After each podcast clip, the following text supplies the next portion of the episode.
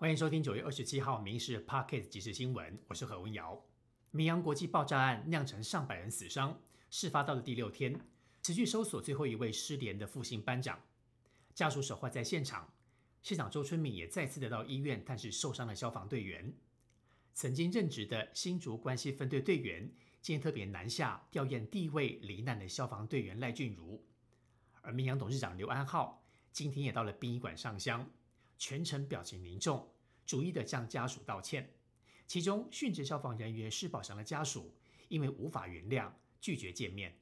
进口蛋议题，立法院再次的上演攻防。有国民党立委质疑，进口蛋补贴金额高达二十六到三十二元。农业部解释，因为每趟进口成本都有所波动，近来中央跟地方合作，针对全台湾市售的鸡蛋稽查，为食安把关，稽查也全部合格。而另外，民众也关注到茶叶蛋以及加工蛋产地的标示。卫福部部长薛瑞元强调，已经辅导通路标示散装鸡蛋的原产地，将试办六个月。而进口蛋话题发烧，学者也呼吁，只要执行细节更精进，政府应该持续的进口蛋，才能够稳定蛋价。脸书粉砖好友版主日前收到了恐吓消息，桃园警方侦办当中，现又传出他的电子信箱遭人冒用。发现到总统府、地检署等信箱，扬言要放炸弹。而刑事局介入调查，查出了恐吓的手法，跟过去署名唐泽贵阳的恐吓案件相当类似，怀疑又是中国人士张海川所为。就担心歹徒持续的发送恐吓大众的言论，也引发社会的恐慌。行政院长陈建仁定下三个月要破案的目标，而刑事局也锁定了特定对象追查。以恐吓公众罪以及伪造文书罪嫌进一步侦办。全台湾登革热的病例破万，其中重灾区的台南，星期二当天居然新增四百零八例，创下单日最高的纪录，累计已经到了九千八百七十二例。预估今天恐怕会破万例。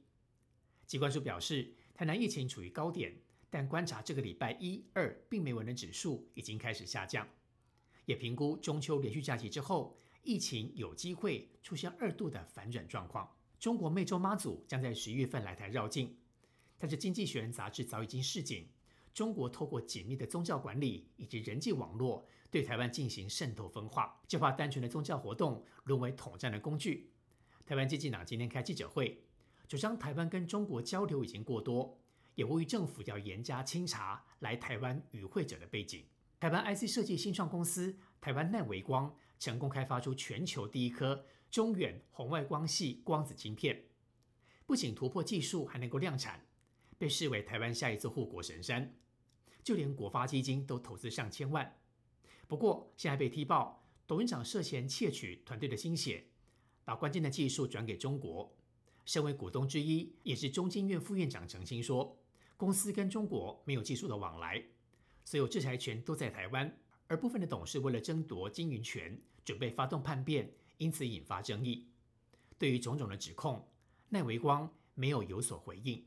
美国汽车工会罢工持续一个多礼拜，美国总统拜登亲自到底特律，出现在罢工游行的行列，成为美国史上第一位加入罢工游行的总统。而且总统川普也将前往底特律演讲。双方为了明年总统大选忙着顾票，较劲意味浓厚。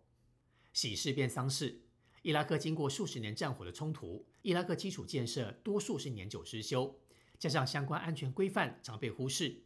而今日在伊拉克北部尼尼维省传出严重的火灾，这场婚礼举行到一半，突然之间失火，造成至少已经一百一十三个人死亡，有一百五十人受伤。救援人员持续在烧到剩古寨的建筑物当中寻找生还者，死伤的数字恐怕会持续的增加。